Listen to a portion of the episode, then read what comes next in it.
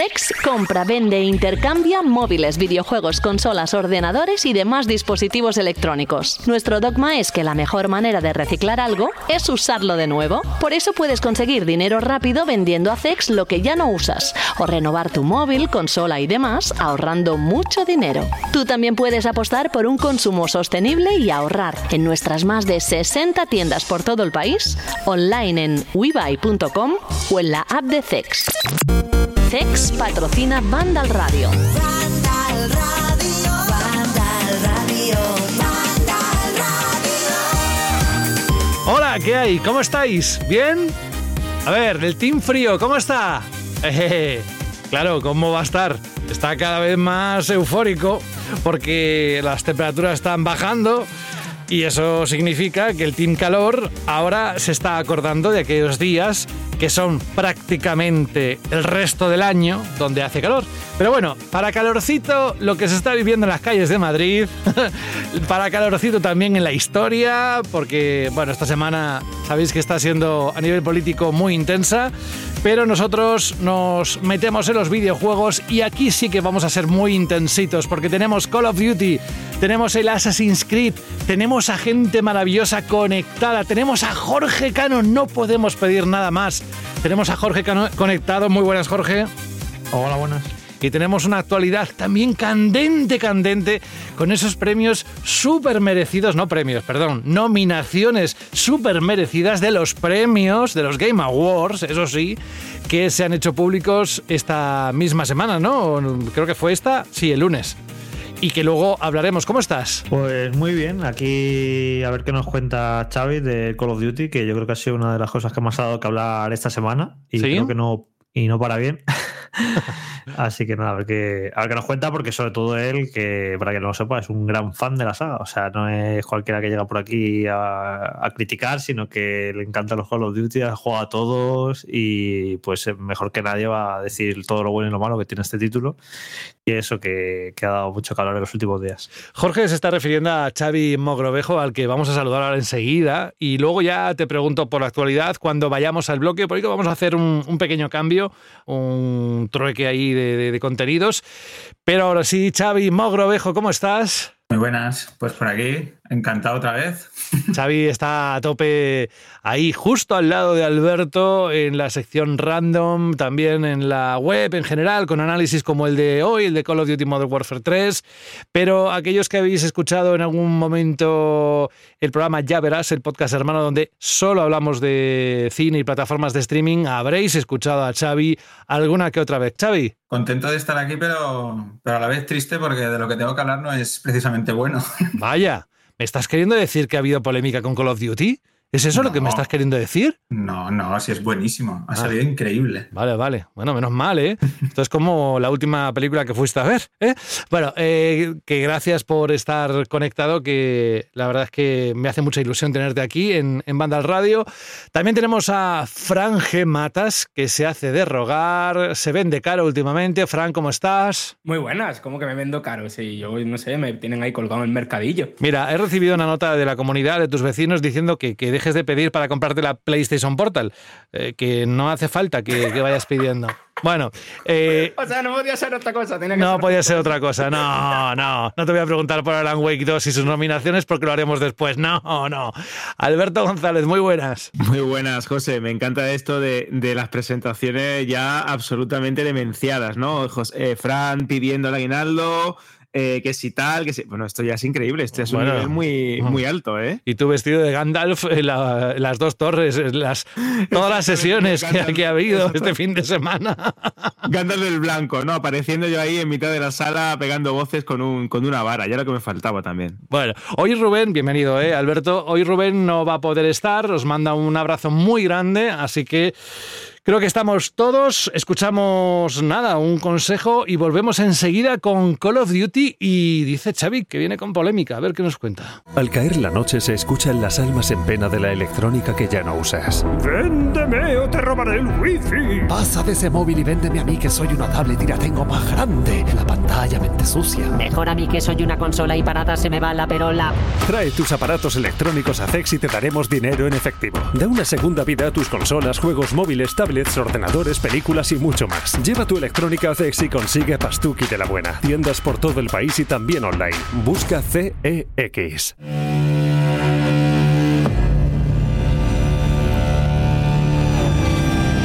Sonando en banda al radio, programa número 12. ¿12? 13, ¿no?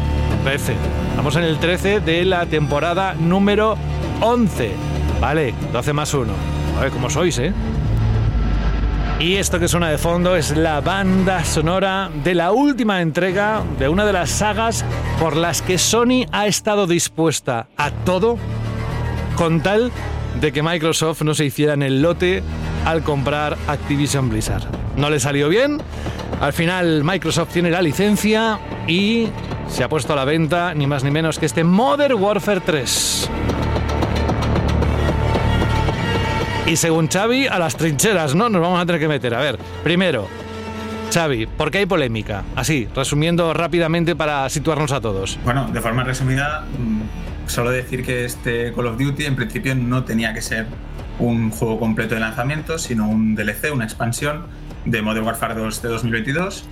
Y por lo que sea, porque las cifras no estaban yendo bien, porque los jugadores estaban apilando demasiadas quejas con el tema de movilidad, armas, parches que no llegaban, eh, pues Activision tomó la decisión de coger esa expansión, poner a Sledgehammer Games al cargo del juego y sacarlo como Modern Warfare 3, como un juego totalmente nuevo, con se supone más contenido, más armas, más mapas, una nueva campaña, un modo zombies a cargo de Treyarch. Vamos, es que te lo dicen así y suena de maravilla. El problema es que el resultado ha sido un poco desastre. Eh, y el problema del lanzamiento básicamente ha sido que es que ha sido muy precipitado. Eh, lo- la- una- un reportaje que publicó, que publicó Bloomberg, eh, bueno, desveló, reveló que el Modern Warfare 3 se había hecho en principio en 16 meses, cosa que vamos a aclarar que no se ha confirmado oficialmente, pero bueno, ahí está la información y, y claro, eso es Y te transmite- los Call of Duty suelen desarrollarse en 2-3 años. Xavi, ¿te transmite esa sensación cuando juegas a este Modern Warfare 3 que se ha hecho con prisas? Sí, sí, totalmente. O sea, ve- ves que lo primero que han arreglado son los problemas de movimiento que tenía Modern Warfare 2. Lo demás eh, son todo contenidos reciclados y contenidos que ya tenías antes. O sea, los mapas multijugador son los que tenías Modern Warfare de 2009 y las armas son las que tenían que llegar en el anterior Call of Duty. Eh, incluso el modo zombies, en el mapa que juegas allí, es el mapa que eh, se va a estrenar en Call of Duty Warzone en diciembre. Quiero decir, es que hasta eso es un elemento reciclado que no termina de ser nuevo. Y tú cuando sacas un juego, pues esperas que lo que haya sea nuevo, propiamente original, como ha pasado con los anteriores Call of Duty, que a pesar de que ha habido muchas críticas con Black Ops Cold War, con Call of Duty Vanguard, con demás, todos esos venían con contenidos nuevos de lanzamiento y luego han añadido mapas viejos o contenidos que, bueno, para los más veteranos pues era pues un caramelito. Bueno, pues yo creo que lo primero también que tenemos que explicar es qué tiene que ver con el Warfare 3 que salió hace ya unos cuantos años. Dices que debería ser una historia nueva, con lo cual eh, entiendo que se ha quedado, no tiene mucho que ver, salvo el nombre. Y a partir de aquí, vamos primero si quieres con la campaña o con el multijugador, tú eliges. Claro, con la campaña mismamente. Pues venga, ¿qué has encontrado en la campaña? ¿Decepciona? ¿Cuánto, qué duración tiene, más o menos? Eh, mira, la duración ha sido uno de los temas que más polémica ha levantado también, porque eh, en principio los Call of Duty nunca han sido muy largos, mm, pero este, este Modern Warfare 3, que sigue la historia de Modern Warfare 2 2022, eh, tenía, tenía una serie de misiones, digamos, de mundo abierto o mundo semiabierto, en el que el jugador podía explorar un poco los entornos y afrontar los objetivos de enfrentamientos como él quisiera. El tema es que al hacer eso, permites que los jugadores puedan por decirlo de alguna manera, correr hacia los objetivos o ir un poco rápido hacia esos objetivos y la campaña se queda en nada, se queda en, muy poquita cosa. Si, vas normal, a un paso normal, sin tampoco complicarte la vida, son unas cuatro horas, que es poco realmente. Normalmente las campañas de COD duran unas seis horas y mm, si te lo pones en difícil puede alargarse hasta siete. Pero mm, ahí ya, ya notas que pincha, es que incluso te deja con, con mal sabor de boca cuando termina porque es directamente, eh, sin hacer spoiler ni nada, pero un cliffhanger para lo que va a venir posteriormente en Modern Warfare. Y en cierto modo es curioso porque se llama Modern Warfare 3 y que hace es ser simplemente una continuación muy breve de Modern Warfare 2, pero no explora en ningún caso lo que se vio en el Modern Warfare 3 original, es decir, renuncia a eso. Y eso también, bueno, sabe, sabe un poco mal, la verdad, porque al final el conjunto es solo un, puñado de misiones con elementos de Warzone y de Meseta, eh, en el que tienes que coger placas, buscar armas de mayor rareza eh, y demás para, bueno, ir sacando cinemáticas, que eso sí que se ve espectacular, como siempre, pero que no llevan a ningún sitio, la verdad. No, no avanza mucho la historia con Makarov, ni, ni ocurren hechos. Ocurre solo un acontecimiento que es muy destacable, pero ya está. Yo te quería preguntar, Xavi, precisamente por eso. Es decir, el primer Modern Warfare intentó renovar el espíritu de esta subsaga de Call of Duty, acercándolo a una perspectiva más realista, pero al mismo tiempo como rindiendo tributo ¿no? con el título original. El segundo ya era casi como un copia-pega de algunos elementos, pero seguía también intentando ofrecer algo original. Si aquí me cuentas que una, eh, lo que es el, conflicto general no llega a estallar de esa manera como se veía en la tercera entrega eh, clásica para PS3, 360 y, y PC, es como que se queda un poco en tierra de nadie y tampoco sabe qué quiere ser o qué quiere contar. También te leía que Makarov como que como villano queda totalmente diluido, ¿no? Como que no genera esa presencia tan terrible que tenía en la trilogía original. Es como si hubiesen intentado hacer algo eh, nuevo, intentar rendir tributo también al juego original, pero al mismo tiempo sin querer hacerlo, es que se queda en tierra de nadie. Yo creo que eso sería también una buena definición de esta tercera entrega. Sí, sí, sí, totalmente. Además, lo que dices de Makarov es que es muy triste porque Makarov es un villano espectacular en, Call of Duty, es el más cruel que tiene, ¿no? Vamos, es- solo, tiene, solo tienes que pasarte por Warfare 2 y ver nada de ruso, que es la misión que lleva él. Y aquí queda, pues bueno, pues como un enemigo flojito, que no aporta gran cosa y que pasa bastante desapercibido, la verdad. Que esa puede ser también, Xavi, una pista de que igual el planteamiento de esta tercera parte mm, no era la que querían y la han sacado a toda prisa para tener algo este año. Pero bueno, algo más de la campaña que quieras destacar antes de entrar en el multijugador, que es el modo más popular entre la gente que le gusta el, el Call of Duty. Es que, ¿sabes lo que pasa? Que aquí insiste, que dice Fran que este nuevo Modern Warfare 3 es un copiar y pegar. Copiar y pegar. Entonces, como sé que a la gente le puede O sea, ¿por qué vas gustar, difundiendo por ahí las cosas que pongo en el chat privado. porque, No tiene tu, privacidad, Fran. porque tu legión de fans se merecen escuchar, eh, al menos que leamos lo que has puesto. Es, esa sensibilidad y esa originalidad hay que comentarla de vez en cuando. Bueno, que nos vamos. Eh, ¿Algo más de la campaña, Xavi? Bueno, la verdad es que la campaña ya se ha llevado unos cuantos palos, pero mm, como mucho ahora que lo dices, solo destacar quizá eso que decías al principio, que has dicho que ponías la banda sonora de Modern Warfare 3 y tal, y seguro que habréis notado que no hay epicidad ni hay, ni hay nada, porque la banda sonora está como desaparecida aquí, no hay un acompañamiento que ayude a que esas misiones tengan ese toque más Michael Bay o más hollywoodiense. Y, y hace pues eso, que entre que la historia no acompaña, las misiones que son un poco, bueno, faltas de intensidad y la banda sonora, como si no la escucharas realmente, Mira. se queda una campañita floja. Está sonando de fondo y es casi más como si fuera de sigilo. ¿Sabes? Aquello que te ponen mientras estás haciendo una misión de sigilo. Pero de todas formas, a ver, eh, sobre todo el subrayado, eh, lo que más te llama la atención mm, de forma constructiva. Pero aquellos que quieren jugar una campaña, que tampoco quieren exigir demasiado, es divertida, se lo van a pasar más o menos bien si no son muy exigentes. O ni siquiera eso. Eh, a ver, puede ser divertida solo si te gusta Warzone. Si no te gusta Warzone, no creo que la campaña de Modern Warfare 3 sea para ti. Porque es que las misiones tienen es- esa estructura de exploración y, bueno, de, de- de cajas de loot, de rarezas, de placas, de encontrar ítems, de ir mejorando. Si, es que realmente hasta te puedes crear clases en la campaña y hay, hay cargamentos donde puedes cambiar tu clase. Que, lo hace más completo porque puedes pensar, bueno, pues esta la hago con un toque de más, más de sigilo, otra con más acción.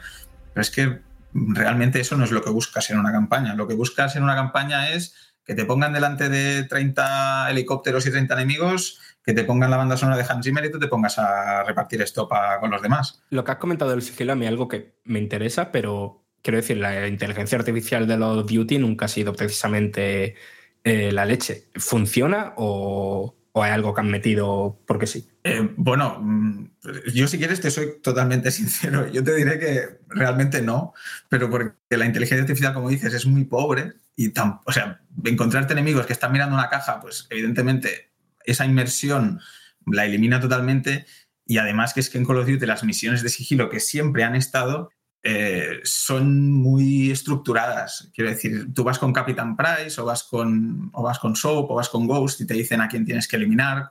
Las típicas misiones de francotirador, que aquí por cierto tampoco están, de tú te cargas al de la izquierda y al de la derecha, o ahora vamos, entramos por la izquierda y luego salimos por no sé dónde.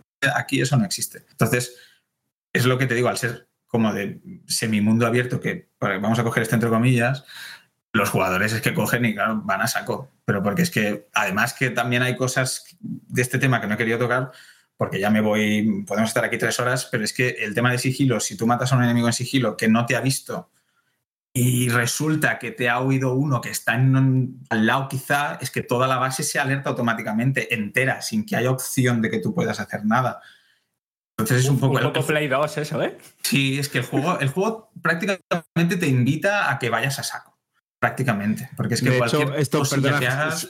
Xavi, eso que comentas creo que se eh, generó bastante enfado, ¿no? En una de las misiones estas de mundo semiabierto que te, que te fuerzan al tema del sigilo, que si te pillaban automáticamente casi como que la misión se reiniciaba y decían qué sentido tiene entonces si no me das la oportunidad de aprovechar el entorno o aprovechar esta faceta jugable que estás promocionando como parte de esta tercera entrega, ¿qué sentido tiene? Y, y si la inteligencia artificial es torpe y no me das eh, un poco de tensión, sino simplemente sé que si la cago, automáticamente van a venir legiones de soldados, pues al final entro aquí a saco paco, pegando tiros, utilizando cualquier tipo de arma y que le den muy, muy por ahí al, sigilo o cualquier tipo de eh, utilización táctica militar. Claro, es que al final es lo que, ya te digo, es lo que sale más rentable y es prácticamente lo que busca el juego, que vayas a, por, a explorar, a coger armas, a- a ir a barullos.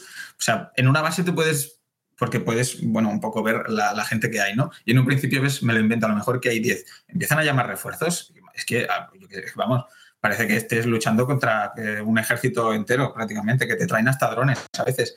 Pero eso, eso que has dicho antes es interesante, lo de una misión que ha creado polémica, porque no me acordaba y me ha, me ha vuelto a la cabeza. Hay una misión de sigilo eh, que te tienes que infiltrar en una base. Vas armado, pero en principio vas armado, pero no puedes usar el arma. Quiero decir, es curioso eso. Em, y bueno, tienes que seguir a una persona, hacerte con una tarjeta, etcétera. Pero la cosa es que si tú en algún punto de esa misión te detectan, y aunque te escondas, aunque no haya nadie a tu alrededor y estés escondido, el juego te mata automáticamente. Te mata y te lleva al último punto de control porque el juego te obliga a pasarte esa misión en sigilo. Aunque vayas armado y te diga no te puedes enfrentar a toda la base, porque es mentira, porque hace un par de misiones o dentro de dos te vas a enfrentar a una base entera. Y esto es Call of Duty, vamos a recordar eso, que aquí venimos a pegar tiros a diestro y siniestro. Entonces, que, además te ofrezcan esa opción de, bueno, muévete un poco con libertad, pero si no lo hago como tú dices, en una misión en particular, me mates, pues hombre, le resta un poco a, a la experiencia, la verdad. Vale, la campaña no ha salido como podríamos esperar, pero tú sabes, eres consciente de que muchos jugadores de Call of Duty ni siquiera la huelen, eh, porque van directamente a lo que es el multijugador, que es donde tiene la gran base de, jugadores y, y de fans. Y en ese lado, ¿has encontrado una mejora con respecto a la campaña en cuanto a cómo está construido? ¿Es una continuación, es un copia y pega, como dice Fran, de lo que vimos en la anterior entrega? Esto de Fran me ha, me ha encantado, voy a soñar con eso. o sea, partiendo de la base que todos los Call of Duty son un poco, un poco, copia-pega del, del anterior, eh, este tenía un gran problema y es que no tenía tiempo de desarrollar un multijugador como tal. Entonces, como he dicho antes, viene con todos los mapas de Modern Warfare 2 de, de 2009 remasterizados para esta entrega.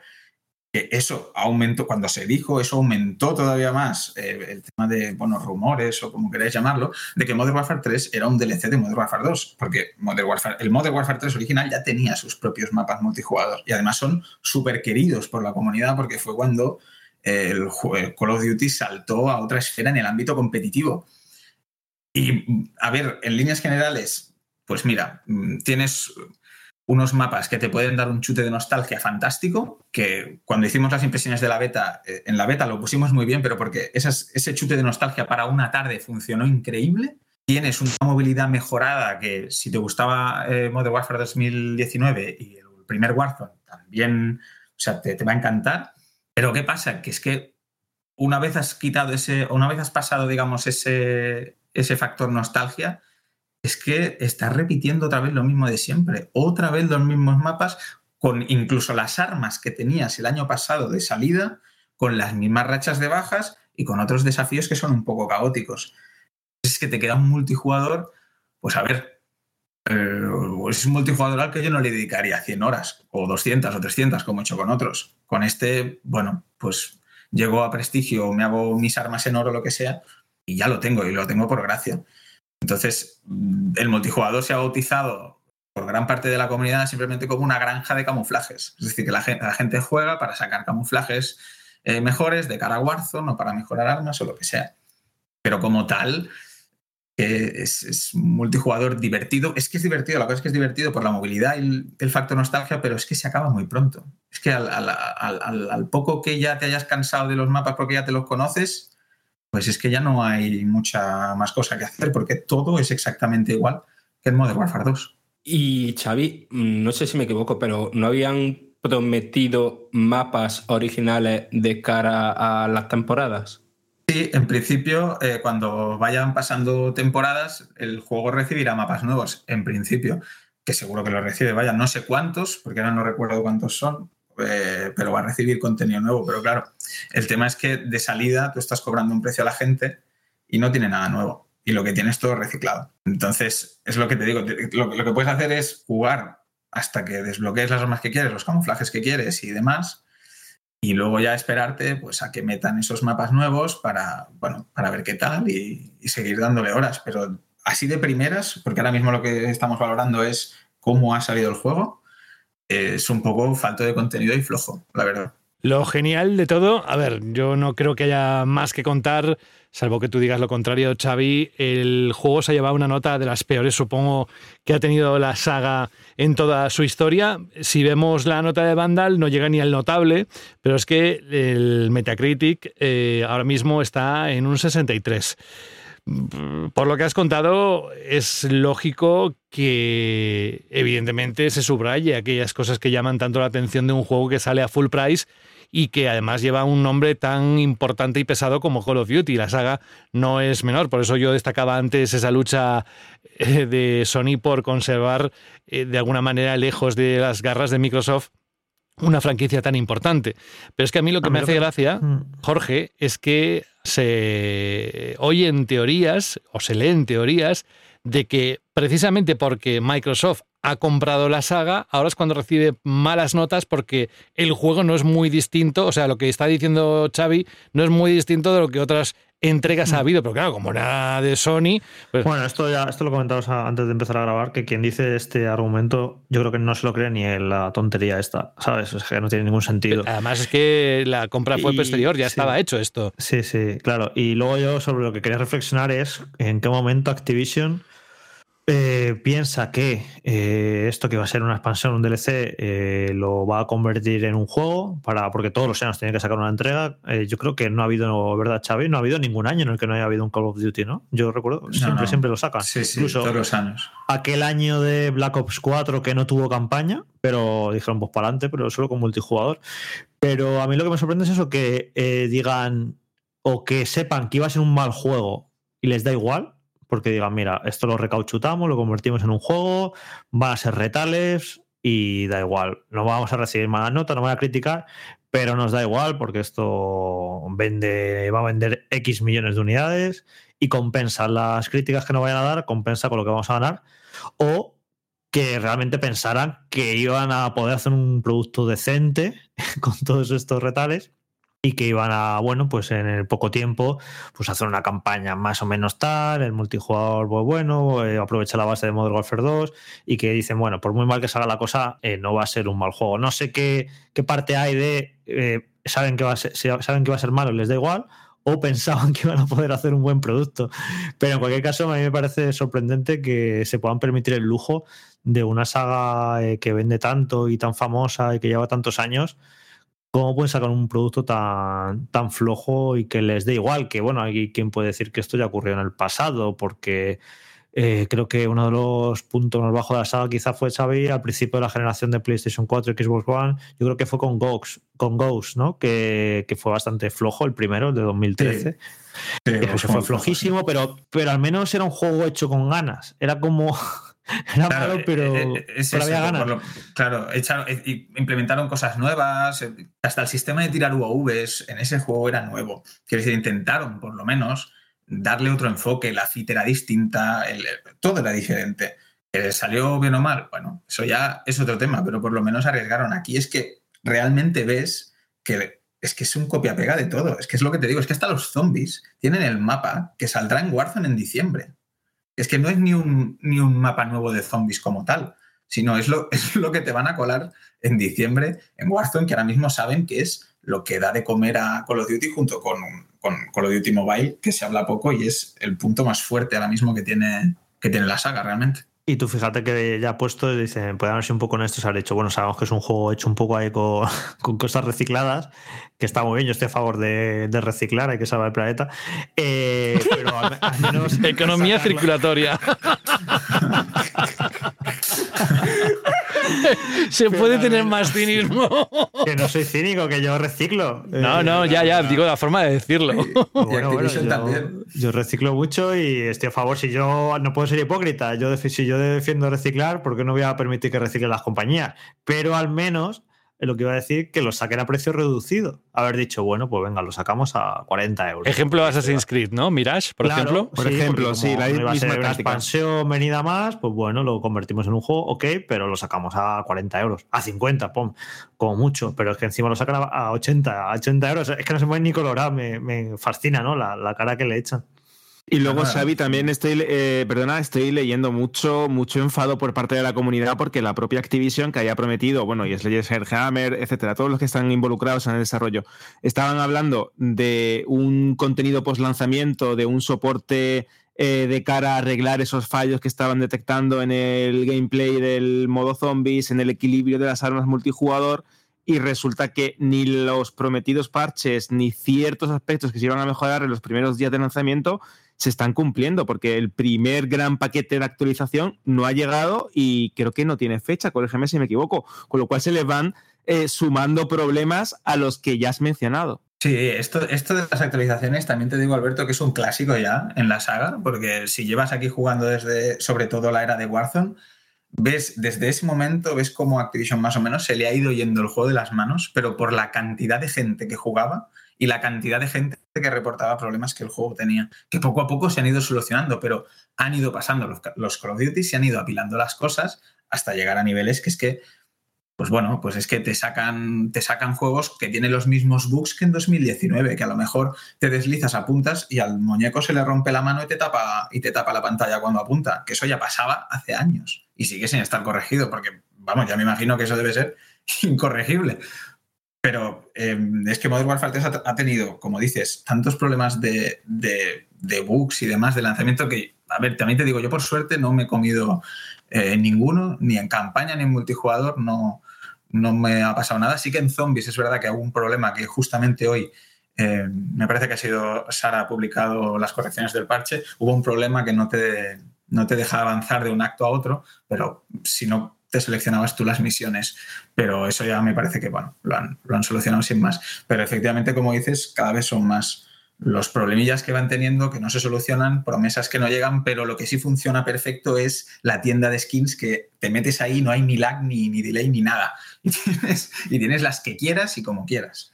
Pues oye, Xavi, no sé si quieres comentar algo más que hayas dicho en el análisis que está publicado en la página web de Vandal o directamente ya dices, bueno, hasta aquí eh, no tengo más que comentar sobre esta última entrega. Yo, yo creo que se ha dado ya mucho la brasa, mm. que al final Hombre, me no. van a matar. Mm. Pero no, pero nada, a ver, que en general, ya te digo, este Call of Duty tiene elementos divertidos que hemos rajado mucho, pero en tema de jugabilidad es divertido. Eh, el único problema es que viene con un carrusel de, como dice Jorge, de elementos reciclados y de cosas que no deben salir en un juego de lanzamiento y menos a 80 o 70 euros. que, vamos, que esto yo creo que Activision tendría que, tendría que pararse a ver lo que ha pasado aquí y pensárselo un, un momentín, porque, porque realmente lo que ha pasado con este Call of Duty es único en la saga, no había pasado nunca esto. Es la primera vez que se lía así de bestia, tanto por comentarios como por hate, como por... O sea, el juego está recibiendo unas condiciones pésimas, en parte porque los jugadores también están cabreados con el juego. Precisamente por cosas como dice Alberto, que se prometieron pues a lo mejor parches o novedades o, cosas que no han llegado. Entonces, mm, aunque Warzone va a salvar un poco el tinglao, añadiendo el nuevo mapa, eh, más la, todas las armas y, y, demás, de cara al siguiente Call of Duty, que los primeros rumores han dicho que es un Black Ops, ya sí que tendrían que empezar a plantearse cómo, cómo estructuran sus campañas, cómo terminan los juegos y sobre todo a cuidar al fan porque comen, comen de eso. Que cuidado. Xavi, oye, muchísimas gracias por acompañarnos en el día de hoy, por eh, desvelarnos. Hombre, también la próxima vez intenta que cuando vengas cuéntanos algo realmente que nos alegre los corazones, no, o no que nos eche un poco por tierra las ilusiones, si alguien ha, ha, depositado alguna, que estoy seguro, que estoy convencido de que ha sido así en muchos casos sobre esta nueva entrega, ojo, y habrá gente que lo encuentre interesante, y oye, para gustos los colores, y por supuesto, eh, nosotros hemos querido trasladar lo que hemos encontrado y por lo que parece está muy en sintonía de lo que han publicado otros medios internacionales. Hay una cosa que se me está ocurriendo como idea, y a ver si me la compran eh, la próxima vez en Activision. Y con esto te despido, um, Xavi. Y es que si tienen que hacer un Call of Duty de reciclaje, pues que llamen a CEX y directamente lo hagan ellos. Xavi Morovejo, hasta dentro de poco. Un abrazo. Un abrazo, chicos, encantado. Que son los reyes del reciclaje, claro. Al caer la noche se escuchan las almas en pena de la electrónica que ya no usas. ¡Véndeme o te robaré el wifi! Pasa de ese móvil y véndeme a mí que soy una tablet y la tengo más grande. La pantalla mente sucia. Mejor a mí que soy una consola y para nada se me va la perola. Trae tus aparatos electrónicos a CEX y te daremos dinero en efectivo. Da una segunda vida a tus consolas, juegos móviles, tablets, ordenadores, películas y mucho más. Lleva tu electrónica a CEX y consigue Pastuki de la buena. Tiendas por todo el país y también online. Busca CEX.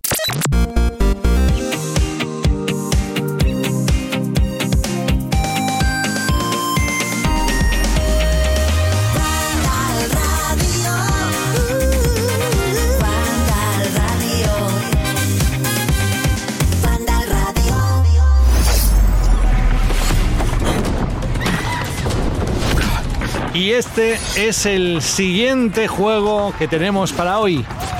Ojo que la próxima semana también viene fuerte ¿eh? en cuanto a juegos. Al menos de franquicias muy conocidas, vaya, de sagas como Assassin's Creed.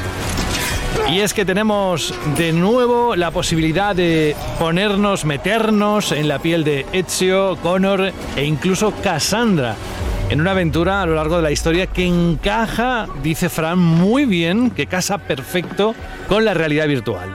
O sea, es un juego, vamos a centrarlo, Fran, que se juega para realidad virtual, ¿vale? ¿Qué condiciones debes tener para en qué cacharrillos puedes disfrutarlo? Vale, pues sí, la cosa es que, o sea, el juego este ya se anunció hace tiempo. Eh, se anunció como en un acuerdo con Meta, que de hecho en aquel momento todavía era Oculus, y evidentemente, por, al ser una colaboración entre Ubisoft y Meta, el uh -huh. juego ha salido en Quest 2, que es uh -huh. donde lo he jugado yo, uh -huh. en Quest 3 y en las Quest Pro. Vale, eh, perfecto.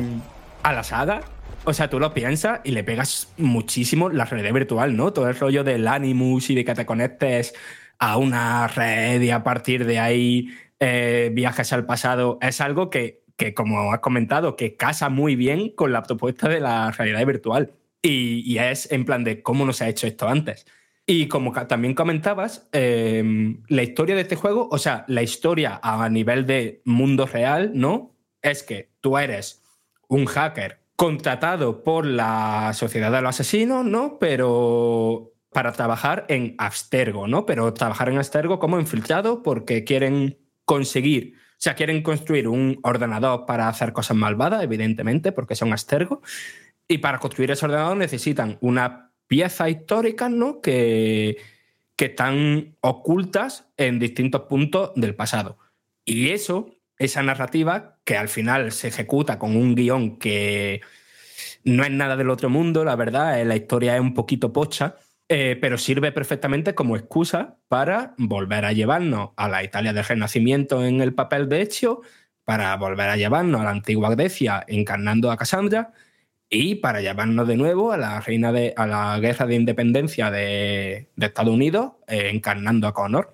Y al ser distintos periodos históricos y no- el juego no se estructura como mundo abierto, ¿no? No hay un mundo abierto del equivalente al del Assassin's Creed 2, otro equivalente al de Odyssey y otro equivalente al del 3, sino que aquí se estructura en misiones en las que, que van alternando entre uno y otro personaje y que según el caso hay misiones que son más lineales y hay otras misiones que si dejan explorar urbes más o menos grandes con cierta libertad para hacer cosas opcionales más allá de la misión principal que siempre está clara. Aquí no hay como tal misiones secundarias, ¿no? Aquí hay la, la misión que te marca el nivel y después pues coleccionables, retos de parkour, retos de, de tiro al plato con el arco, con la ballesta y, y demás. Y, pero claro, aquí el melme, la gracia, está en hacer más o menos todo lo que haces en un Assassin's Creed, pero en realidad virtual, es decir, haciéndolo y moviéndote tú. Y la verdad que como premisa está bastante guapo, porque las cosas que hacen los, los- protagonistas de Assassin's Creed pues son cosas bastante guapas. Claro, eh, Fran, pensándolo bien, eh, ¿cómo se ha trasladado la mecánica o la jugabilidad clásica de un Assassin's Creed, teniendo en cuenta que hablamos de un juego que está pensado para tercera persona, en el que tienes que hacer parkour, en el que tienes que saltar de tejado en tejado, donde hay mucho estímulo visual? Eh, Es complicado esto llevarlo a primera persona y en este caso a la realidad virtual, donde exige cierta, ciertos elementos físicos en los que tú tienes que interactuar. ¿Cómo se ha adaptado esto? Y sobre todo, es divertido, porque supongo que tiene que también que ser bastante mareante. Es divertido, no mareante y a veces muy frustrante. Eh, voy por partes. Mm, Evidentemente, eh, Assassin's Creed Nexus se juega en primera persona y hay un mogollón de opciones de, accesibilidad para evitar mareos y tal. Digamos que hay como cuatro presets, ¿no? Cuatro ajustes predeterminados. eh, desde el más inmersivo, en el que, no sé, no ves ni líneas de seguridad, en el que mueves la cámara como la movería en cualquier juego en primera persona, en la que el rango de movimiento es completo. Y ese en el que yo he jugado la inmensa mayoría del tiempo. De hecho, los otros lo he probado pues, para saber que son funcionales, ¿no? Eh, y no he tenido ningún tipo de mareo ni nada. Y después hay otro ajuste eh, que es, pues ya en, lugar de mover la cámara completamente, la van moviendo cada cierto grado, que hay mm, el movimiento es menos exigente, otro que, que constantemente te pone mm, como líneas translúcidas al nivel de los pies para evitar el vértigo. Pero es que no son solo esos preajustes, sino que cada cosa eh, se puede configurar mucho e incluso la dificultad eh, se, puede dificul- se puede configurar por separado la dificultad del sigilo, la dificultad de los combates. Mm, quiero decir, como eso es algo que hace muy bien Ubisoft, permitir adaptar la experiencia a las posibilidades y a los gustos de, cada uno. Y por ese lado, eh, fetén. Pero ahora, la escalada, o sea, la escalada, el parkour, el plataformeo, yo creo que es, mm, bueno, creo no, es la parte predominante de la experiencia, es lo que más haces, eh, escalar, dando, y dando saltitos, eh, estudiar los escenarios para saber cómo puedes llegar de un punto A a un punto B. Y la verdad es que la propuesta pues, no difiere mucho a lo que hemos visto en The Climb, a lo que hemos visto en, en el reciente, bueno, reciente, ya hace unos poquitos meses, pero del Horizon Call of the Mountain. Es mm, una escalada intuitiva, ¿no? De, mm, de eso, de eres tú mismo con tus movimientos de, de- las manos y de los brazos, pues te vas agarrando pues, a salientes, te vas agarrando a cornisas, te vas agarrando a escaleras. Y la verdad es que cuando funciona, muy, muy, muy divertido. Y también bastante espectacular, porque hay veces Que eso, que estamos escalando torreones que miramos para abajo y decimos, ¡ay, Dios mío! que como nos caigamos nos matamos. Pero ¿cuál es el problema? Que si bien lo que es la escalada normal, el moverse de un peldaño al siguiente o de un saliente al siguiente, funciona muy bien, hay ciertos movimientos, ciertas acciones que son poco precisos.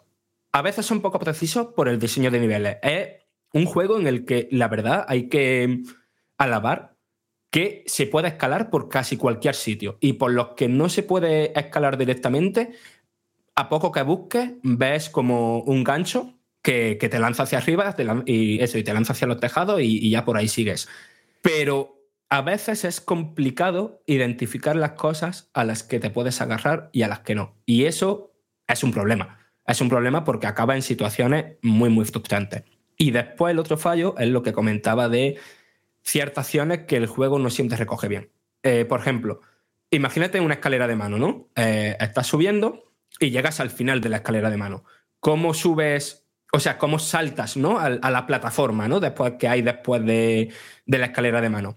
Pues tienes que hacer como, como elevar los, manos, lo- los mandos hacia arriba y una vez vibran, moverlos rápidamente hacia abajo, ¿no? Como si te estuviera impulsando.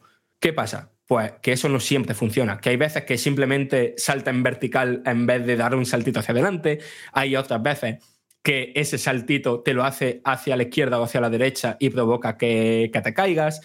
Y ese mismo fallito, pues a lo mejor está también en los momentos en los que em, el salto no es vertical, sino horizontal. Es decir, tienes que saltar de, de un saliente a otro que está hacia la derecha o hacia la izquierda.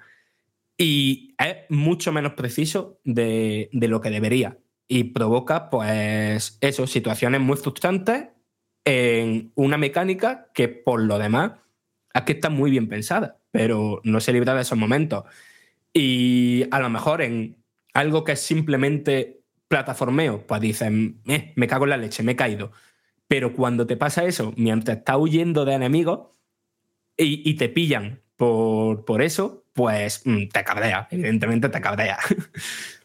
y bueno, ahora que he comentado lo de los enemigos, pues bueno, no, espérate, no he comentado, vale, he hablado de lo que es la escalada y tal. El tema de los saltos sí es mucho más preciso porque va como automático, ¿no? Digamos que estás en una... mm, no sé, que tienes como varias vigas delante de ti, ¿no? Para saltar de una casa a otra. Eh, ahí no tienes que hacer tú, no, no tienes que ponerte a dar salto en tu casa, simplemente es ir hacia adelante y eh, darle a saltar y como que salta como si fuera un imán, ¿no? Es, casi imposible eh, hacerlo mal, es casi imposible caerte en lo que son esos, los saltos como tal. Pero también aquí hay imprecisiones. Digamos que tienes como un, un balconcillo, ¿no? En una ventana. Pues dic- dices, pues para salir al balcón, pues salto, ¿no? Pues no, hay veces que vas para adelante, le das salta y no salta. Y entonces te tienes que poner como a escalar por el borde de la ventana, ¿no? Como a estar, mm, como superar el peldaño escalando por el, por el borde de la ventana para ya salir fuera al balcón. Y es estúpido, vaya, que no tiene otro Es muy nombre. incómodo, es que no tiene sentido eso, ¿no? Es una, una interacción extraña con el, con el entorno. Sí, sí, sí, sí, sí. Es como. un- No, no sé, es muy raro y, y muy frustrante. Es verdad que eso no es algo que tengas que hacer de manera común, de manera habitual, pero si hay veces que ves a lo mejor un coleccionable que está justo en el balcón y dices, pues bueno, pues salto y lo cojo. No, no, no, tienes que hacer esa movida que en plan de, pero ¿por qué? Y bueno, lo que comentaba antes, mm, los enemigos, pues evidentemente aquí hay combate. Hay combate que con casi todos los, o sea, con los tres personajes es muy parecido. Es verdad que cada uno tiene alguna cosita propia, ¿no? Pues por ejemplo, Connor, pues en vez de tener un arco, eh, tiene eh, esta, la mini ballesta esta, ¿no? No, eh, la mini ballesta la tiene hecho, por, por- mm, perdón. Y Connor, pues tiene, en vez de la espada, pues tiene el Tomahawk este que lo puede lanzar. Que por cierto, anécdota, hubo en un puzzle que creía que había que activar un mecanismo para hacer el puzzle desde, desde lejos. Y digo, pues estoy sin flecha, ¿qué hago ahora? Bueno, pues le tiro el Tomahawk al mecanismo. ¿Habéis visto los típicos vídeos estos de que se embarca un balón, intentan darle al balón y se le embarca otra cosa? Pues me pasó lo mismo con el Tomahawk, que se me quedó al lado del mecanismo y en plan de, ¿y ahora cómo cojo el Tomahawk? Vaya, yo, yo haciendo tonterías. Si hago tonterías en el mundo real, pues también la hago en el mundo virtual. Pero vaya, que eso, que el combate, pues tienes tu arma cuerpo a cuerpo, tienes tus flechas, tienes eh, tus navajillas que puedes tirar, eh, tienes también tus bombas de humo. Con- conforme vas avanzando, vas desbloqueando nuevas cositas que se aplican a, todos los personajes. ¿Y el combate qué pasa? Sobre el papel está guay. Cuando te lo cuentan en el tutorial, cuando lo hacen en el tutorial, que claro, te lo hacen así como muy lentito y tal, dices, pues esto va a estar guapísimo, porque tienes tus esquivas, tienes tus bloqueos, tienes tus desvíos, tienes tus maneras de dejar el personaje, o sea, al enemigo aturdido, eh, hay ataques que no se pueden esquivar, y dices, ojo, que, que se lo han currado.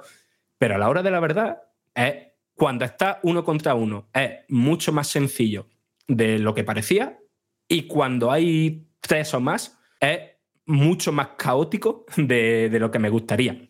Y después el mayor problema, sobre todo en un juego así de realidad virtual, es que no tiene impacto, ¿no? Tú le das un espadazo al, a los enemigos y, y no, no se percibe guay, ¿no? Se percibe en plan de, no sé, como de juego muy antiguo, ¿no? Como de que no estás realmente haciendo el impacto. Y con los bloqueos igual, es como que, mm, que le falta mm, chicha al, al combate. No, no, es, no es satisfactorio.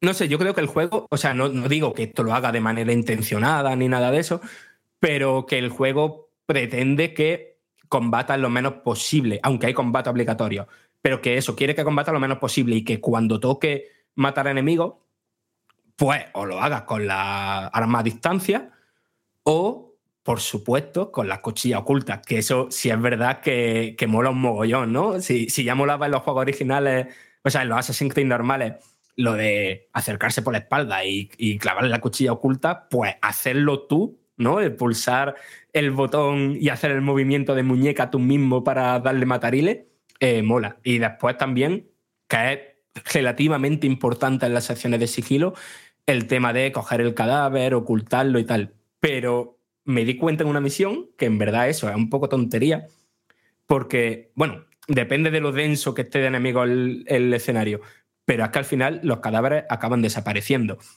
Eh, así que es una mecánica que no, no, no tiene mucho sentido, la verdad, pero aún así mm, mola hacerlo. Yo, Fran, escuchándote, aparte de que me acabo de acordar de que este año eh, Sony lanzó PlayStation VR 2, que no sé si Sony se acordará, pero me ha venido como a la memoria. Digo, ¿de qué fue de este dispositivo que, que lanzaron? Porque no sé cómo va esta exclusividad. Eh, Fran, ¿ha sido algo de Meta que ha puesto dinero para que sea de Oculus exclusivo? Cuando se ¿Cómo? anunció, sí. Pero es que, claro, a que se anunció hace bastante. Se anunció cuando todavía no era meta, vaya. Ya, ya, bueno, imagino que no sé si acabará llegando alguna vez a, PlayStation VR, pero bueno, en cualquier caso que al tener una gran marca como esta, pues ya genera curiosidad seguro en muchos jugadores. Incluso habrá eh, completistas de la saga que digan, vaya, este no lo puedo jugar porque no tengo un dispositivo de realidad virtual. Y bueno, así otros aspectos así, Frank, que no hayas comentado, yo que sé, como el sigilo, los gráficos que están, qué tal están para ser un juego de meta. A ver, mm, así como para cerrar, ¿no? El sigilo mm, está regular. Tiene como el sigilo normalito, ¿no? De, o sea, normalito, el, el que hace mm, de, de- de- de normal, ¿no? En los niveles. Es que el problema ahí es que los enemigos son muy, muy, muy tontos, muy tontos, tanto en como en cuando te detectan, ¿no? Te puedes acercar por un costado y que no te vean. Y también son muy tontos en cuánto duran su- sus estados de alerta. No sé, de una situación de hacer un asesinato en una iglesia, que evidentemente me vieran todos los guardias, salir corriendo y esconderme detrás de una caja, que se queden los 20 soldados al otro lado de la caja preguntándose dónde estoy y que a los 5 segundos se vayan después cada todos a hacer su ruta. Es, no sé, un poco decepcionante en ese sentido. Y después está el, el sigilo que haces de, de cara al asesinar a un objetivo principal, que también es un minijuego un poco bastante tonto, porque lo que tienes que hacer es infiltrarte entre las muchedumbres, y claro, hay como grupos de muchedumbres con, que tienen así como, como, un, como un humillo, y entonces pues te tienes que acercar gastando cuidado de no empujarlo, de no darle con los brazos y tal, o sea, tienes que acercarte bastante quieto Y cuando los guardias no estén mirando, ir de un grupo de, de gente a otro grupo. O sea, es bastante, bastante sencillo. Y después, aparte del sigilo, pues hay puzzles, algunos bastante guay. Son muy poco numerosos los puzzles, pero hay algunos, sin que me parezcan ninguna pasada ni nada de eso, pero que, que están bastante guay, que son satisfactorios, pero les pasa lo mismo que, que, nos llevamos quejando de los juegos AAA unos pocos años ya, que es de cuando te atasca un poco o, o el personaje dice tal cosa que prácticamente te resuelve el puzzle o ya directamente la interfaz te, te pone eh, lo mismo esto tiene algún uso, tal, no sé qué, no sé cuánto. Y en plan de, pero macho, déjame, aunque sea que me pierda 5 o 10 minutillos, que no pasa nada. Y del tema gráfico, a ver, mm, evidentemente esto no se puede comparar ni con ningún juego de PlayStation VR 2, ni con Half-Life ni con ningún juego así de, de PC o de consola, porque esto al final se está ejecutando en el propio chip de, de las gafas. Y evidentemente, pues es un chip móvil que no tiene tanta, tanta potencia. Pero aún así es bastante resultón. O sea, no sé, es verdad que, que se ve el cartón piedra. Se ve muy fácil el cartón piedra. Pero, joder, Venecia mola mucho, Boston mola bastante. O sea, ¿eh? ves que. Ves las limitaciones técnicas, pero a la vez dices, joder, con, la- con esas limitaciones han recreado esto bastante guay.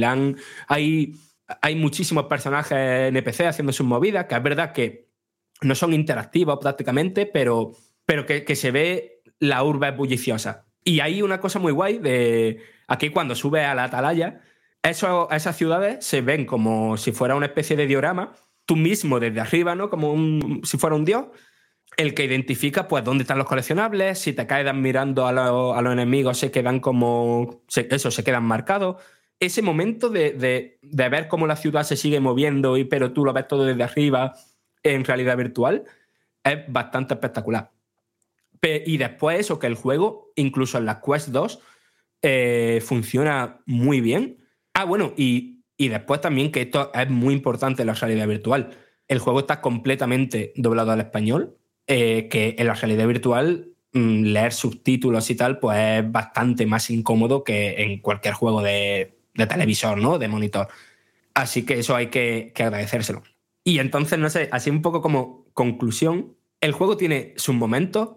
Yo me lo he pasado muy guay jugándolo, pero en casi en todo su apartado se le pueden poner pegas. Se le pueden poner.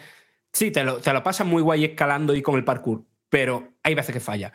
El combate, pues sí, he tenido algunos enfrentamientos guays y que han sido satisfactorios, pero se siente fofo.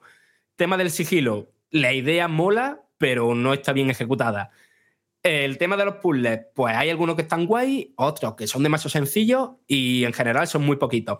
Da la sensación de que son un buen puñado de ideas que no han podido desarrollar todo lo que hubieran querido, porque a la vez a lo mejor estaban estudiando las limitaciones del dispositivo, lo mismo han tenido que recortar cositas, no lo sé. Pero a mí la sensación que se me queda es que hay ganas de, que, de un Nexus 2 que ya estén familiarizados con esta tecnología, sus posibilidades y, y puedan limar todas las todas las aristas que tiene este juego, porque las buenas ideas están ahí. Y un Assassin's Creed en realidad virtual que funcione como tiene que funcionar, tiene que estar guapísimo, como lo demuestra este mismo juego cuando funciona. Oye, pues la gran pregunta, después de escucharte atentamente, Fran, es de los tres protagonistas del juego, ¿el de Assassin's Creed 3 es el menos conocido de todos o ese es un chiste tuyo? Ya, ya, ya, ya, ya. O sea, no, no, no esperaba que lo sacara. O sea, entiendo que los malos los menciones, pero los que son tan, tan, tan malos. Ostras, que reconozcas tú que un chiste es malo, todavía más malo, o sea, ya tiene tela, ¿eh? O sea, ya eh, alcanzamos un nivel de profundidad que ríete de la fosa de las Marianas, ¿sabes? Bueno, oye, gracias por traernos todo lo que hay dentro de este título, por si a alguien se le escapa o se escapaba después de escuchar a Fran, seguro que ya lo tiene claro, pero si alguien quiere profundizar en lo que es Assassin's Creed Nexus, que es el título que nos acaba de comentar Fran, está mm, lo que ha puesto negro sobre blanco en la web de Vandal y tenéis ahí toda la información, imágenes, buah, de todo. Y nosotros nos vamos un momento a hablaros de las... ¿Cómo decirlo? Las joyas. Va, vamos a decir joyas que hay dentro de la lista de los más buscados de Zex, porque en los últimos minutos Alberto ha estado ahí escarbando cual Indiana Jones a ver si encontraba alguna joya que contar y creo que tiene alguna de, ya sabéis, cada semana lo que hace nuestro patrocinador es decirnos aquellos artículos que están dentro de una lista como los más buscados, los que mejor se pagan. Esto va variando, como cuenta muy bien Rubén siempre, tenéis que consultar la página web para que podáis tener toda la información, pero vamos a preguntarle a la persona que ha estado trabajando en ello tan arduamente, que es Alberto, ¿qué tienes que contarnos, Alberto? Pues sí, al igual que podemos pasearnos por las múltiples tiendas que tiene Zex distribuidas por toda España, que hay algunas muy chulas con un montón de estanterías, vitrinas, para buscar ese juego, esa joya que no esperamos muchas veces encontrar, porque te pones a rebusquetear entre discos, entre estanterías y de repente encuentras el juego perfecto, aquella joya de segunda mano que llevabas años buscando, pues en la página web también tienen una lista con los más buscados, los títulos más hot y entre ellos tenemos Persona 5 Táctica, este spin-off de la famosa saga de juegos de rol de Atlus, que se vende por 55 euros, se compra en efectivo en tienda por 34 y si lo queremos intercambiar con el famoso Val en tienda, nos dan 40 euros en la versión de PS5. También tenemos uno de los grandes títulos del mes, Super Mario RPG, que se vende por 50 euros. Lo compran por 31 y lo intercambian también con Vale en tienda por 36 euros. Uno de los títulos de Nintendo Switch más esperados. Pero no solo de videojuegos vive Zex, ni tampoco solo de videojuegos vive el hombre. También tenemos dispositivos como el iPhone 15 de 128 GB de color rosa, completamente libre, que se vende por 950 euros en tienda y lo compran por 646. Si queremos intercambiarlo con el famoso Vale en tienda, tendremos 712 euros por él. Ya os digo que hay de todo, smartwatch, eh, teléfonos también de Google Pixel, tarjetas gráficas, tablets, cualquier tipo de dispositivo electrónico, también hay consolas, lo podemos encontrar en Zex o en su página web, porque ya sabéis, no solo hay videojuegos, también hay películas, hardware, de todo. Daros Móviles, consolas, Exacto. portátiles, el tablets. Es para, para pasar una tarde ahí viendo y bicheando. No en vano es el mayor especialista en electrónica y entretenimiento de segunda mano en España, más de 60 tiendas como sabéis, y la página web es webuy.com o si os apetece más, que creo que eh, es mucho más cómodo de navegar y demás, sobre todo en un móvil, eh, tenéis la app de Zex disponible para descargar. ¿Nosotros qué hacemos? ¿Qué creíais que esto era todo? No amigos y amigas.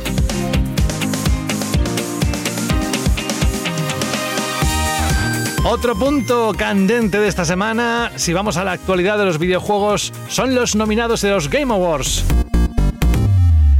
Vamos a escuchar el momento en el que Geoff Keighley salía en directo a través del streaming a decirnos, bueno, de todas las categorías, el mejor juego del año 2023. I'm Jeff Keighley, and it is finally time to reveal the nominees across more than 30 categories. And to help select the winners, you can vote in all categories starting now at thegameawards.com. The nominees for Game of the Year at the Game Awards are Alan Wake 2, developed by Remedy Entertainment. Baldur's Gate 3 from Larian Studios. Marvel's Spider Man 2 from Insomniac Games. Resident Evil 4 from Capcom. Super Mario Bros. Wonder from Nintendo. And The Legend of Zelda Tears of the Kingdom. Es decir, los nominados al mejor juego del año, él lo ha dicho en su perfecto inglés, son Alan Wake 2,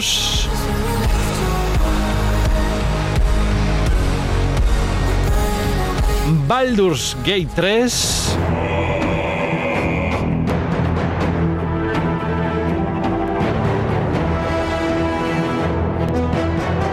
Marvel's Spider-Man 2,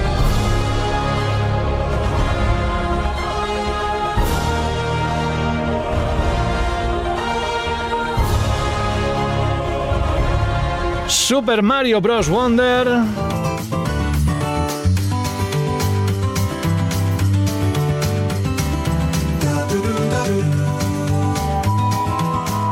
The Legend of Zelda Tears of the Kingdom.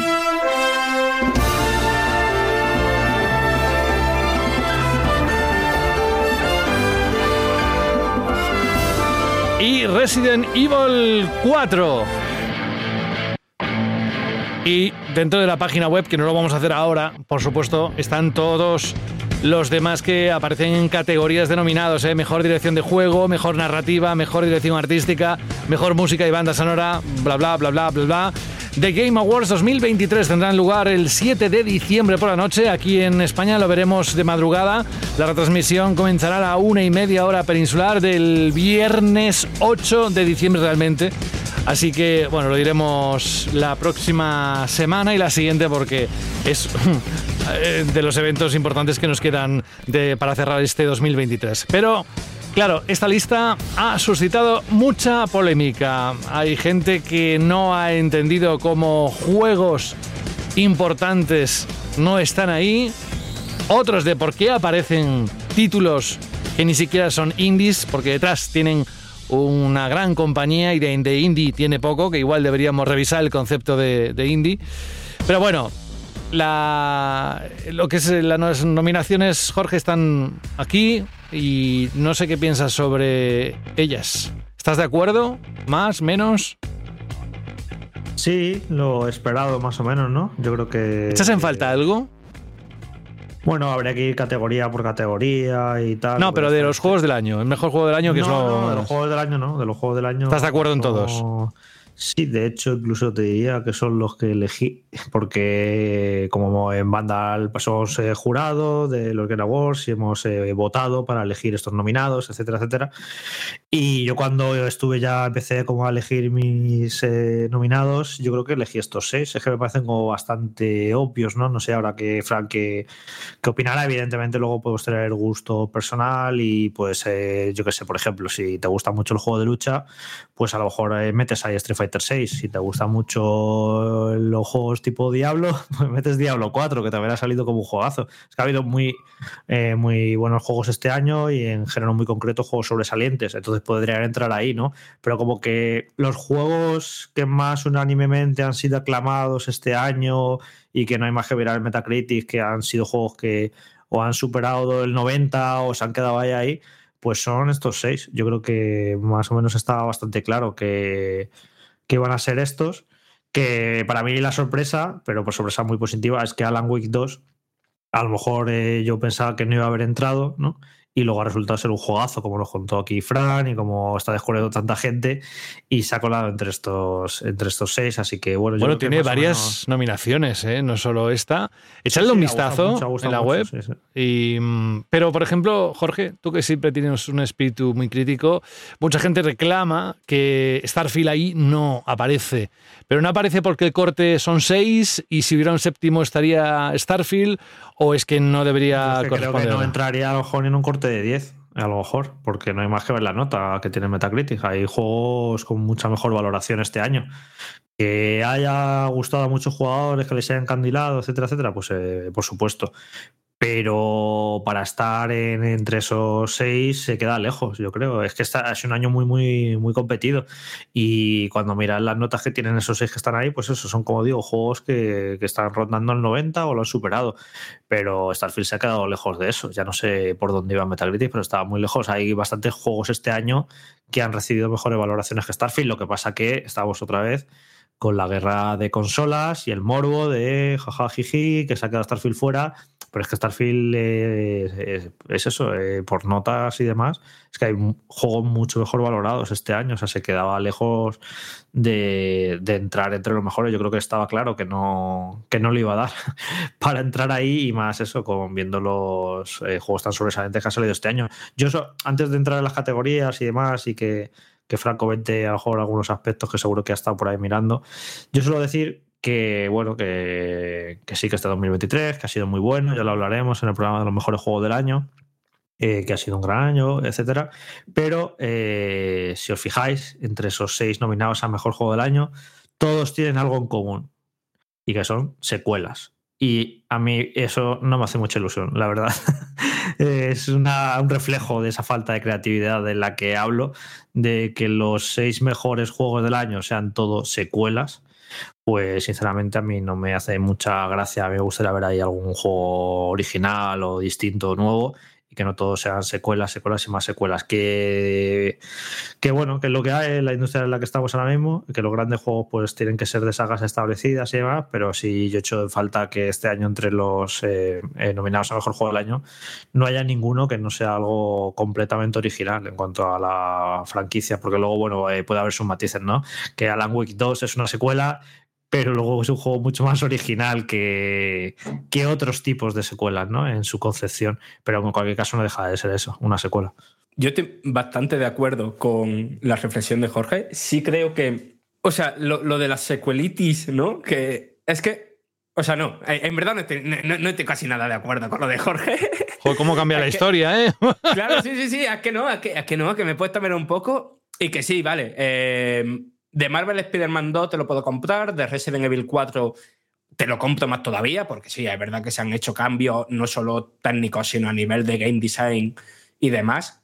A ver, eh, la innovación y la originalidad de Tears of the Kingdom, la sorpresa constante de Super Mario Bros. Wonder, la locura que ha sido para el género de rol Baldur's Gate 3, y después eh, ese Alan Wake 2, que por mucho que tenga un 2, mm, se parece al primer juego más bien poco, que sí, que son todos juegos de una misma saga, o sea, de una saga que ya existía, pero sí son juegos que, que me parecen muy, muy, muy innovadores, cada uno en cosas diferentes.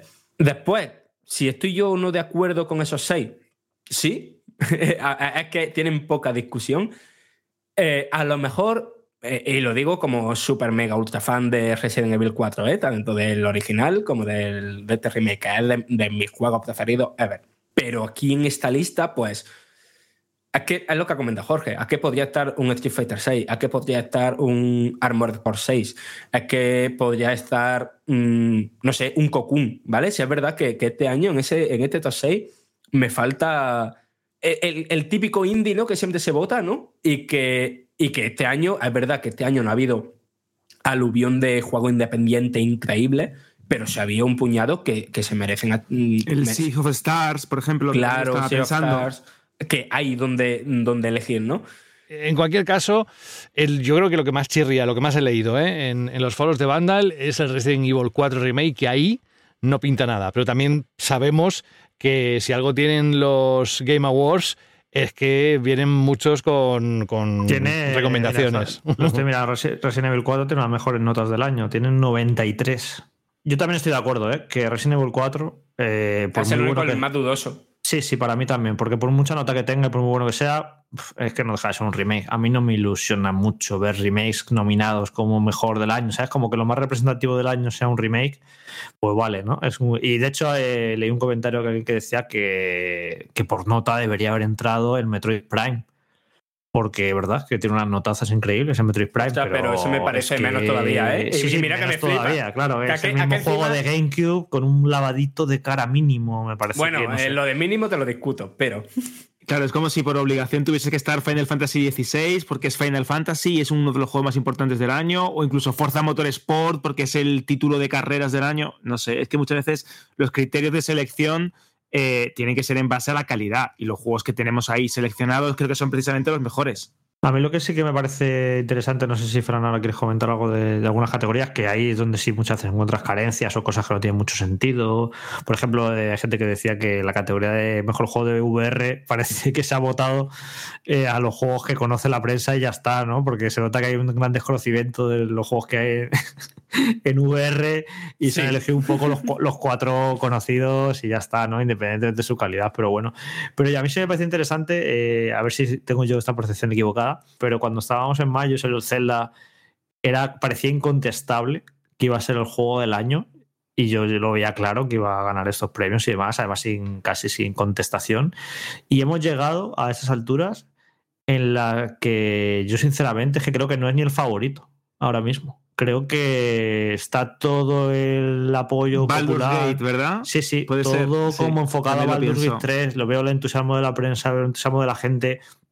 Y esto es, por un lado, por, evidentemente, por lo bueno que tiene ese juego, ¿no? Eh, pero por otro lado, creo que dice algo malo del Zelda. Creo que no ha causado el impacto, no ha dejado ese pozo durante las semanas y los meses que dejó el primer Breath of the Wild. Una percepción que, bueno, ya esto ya lo comentaré, me reservo para el programa de los mejores juegos del año. Pero una cosa que a mí me ha pasado a mí, que, que me ha pasado a mí con ese juego, que a mí no me han candilado por muchos motivos, yo veo que no estoy solo ahí. Creo que a más gente pues no le ha parecido tan innovador, no le ha parecido tan novedoso. Y al final es eso, eh, creo que llegamos a este momento que es por un lado por méritos de Baldur's Gate 3, que lo ha hecho todo genial, y por otro lado un poco de méritos de Zelda que no ha dejado ese eh, recuerdo tan grato como nos parecía en mayo cuando salieron los Jorge, análisis y demás. Me- que, que- creo que estoy bastante de acuerdo contigo. A mí sí me ha gustado muchísimo, creo que es un juego memorable, pero ¿no crees también que haya eh, un cierto efecto primacía o algo del título más reciente o es el que más se te queda? Y es verdad que Baldur's Gate, al haber salido en los últimos meses de este 2023, ha tenido como un mayor peso porque lo consideramos que es más reciente. Es que creo son también- muchos factores, sí, son muchos, también factores. Te da rabia cuando un juego es como muy favorito, pues al final te apetece ponerte en- a la Apoyar al contra, otro, sí. Porque yo creo que hubo estos años, algún año que había un juego muy, muy favorito y no ganó. Creo que el año de Red Dead Redemption 2 no ganó. Exacto, que ganó God of War. God of War. exacto, Y creo que ahí le pesó un poco eso. El, vale, el juego perfecto de Rockstar, no sé qué, increíble, va. Pues te apetece un poco como ir a la contra. Y a lo mejor hacerla, hacerla le va a jugar un poco contra que a la gente le apetece premiar a Baldur's Gate 3. O sea, son muchas cosas, ¿eh? pero yo creo, tengo la esa sensación en el ambiente de que este Zelda no ha entusiasmado tanto como si ocurrió con, con Breath of the Wild, por muchos motivos, ¿eh? porque evidentemente ya pierde factor sorpresa, porque es el mismo mapa, por un montón de cosas que podemos entrar a analizar, pero que creo que no, que es eso, que ahora mismo todo parece indicar, a mí que para mí el favorito es Baldur's Gate 3, y si no, y si no gana Baldur's Gate 3, para mí será incluso hasta una sorpresa, lo veo favorito ahora mismo. Comentando sobre lo que dices. A ver, para mí lo que hace Tears of the Kingdom. Es, es- es cierto que es una fórmula que es más complicada de que convenza a todos, porque lo que hace me parece bastante más arriesgado de lo que hacía Breath of the Wild en su día. Pero lo que hace a un nivel de diseño de juego, de complejidad técnica, me parece mucho, mucho, mucho, mucho más complejo que lo que hace cualquiera de los otros juegos de la lista. Y creo que algo como Tears of the Kingdom vamos a tardar en verlo muchísimo más que algo como Baldur's Gate 3. Pero yo, por ejemplo, eh, yo sí creo que va a ganar Baldur's Gate 3 eh, simplemente porque no es simplemente votar sobre la calidad indiscutible de Baldur's Gate 3 en prácticamente todo y cada uno de sus apartados.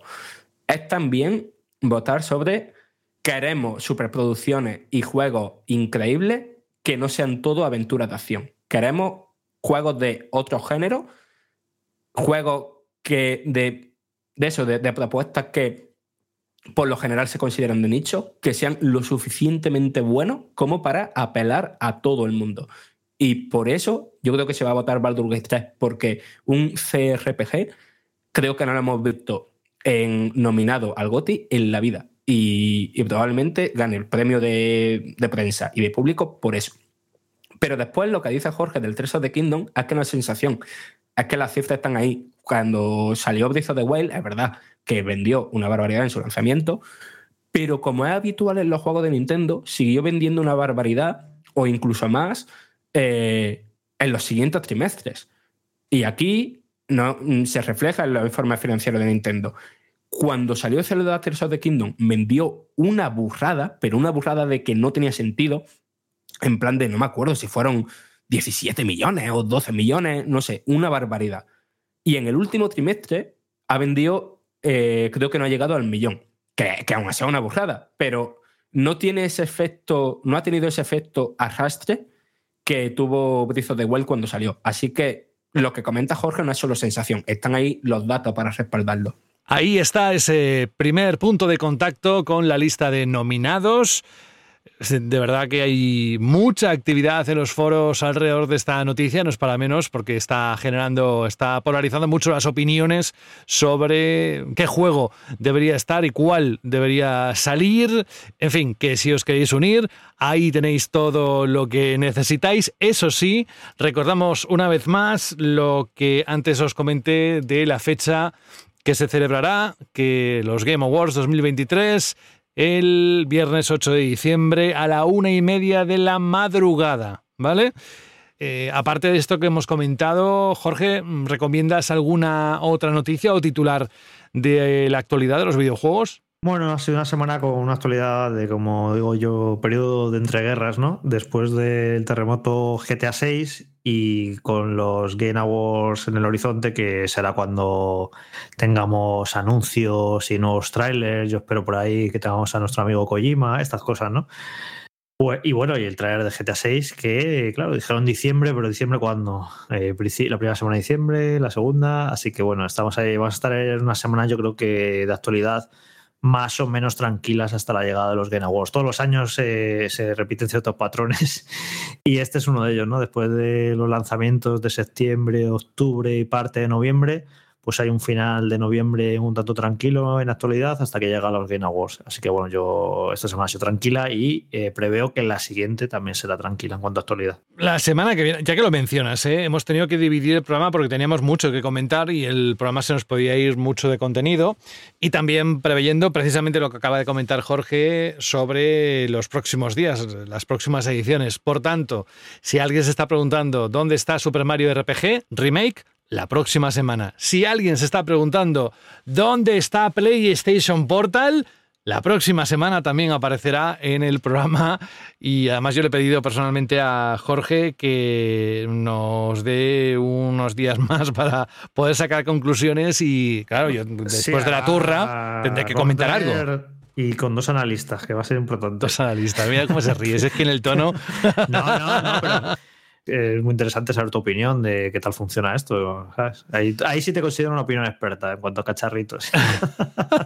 Bueno, y de juegos lo que puedo, ya sabes que mi background es el que es.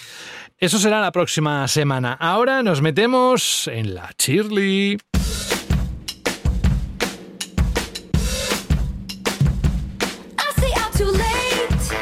¿Qué diréis? ¿Cuándo metemos la sintonía nueva, esa canción nueva? En año nuevo.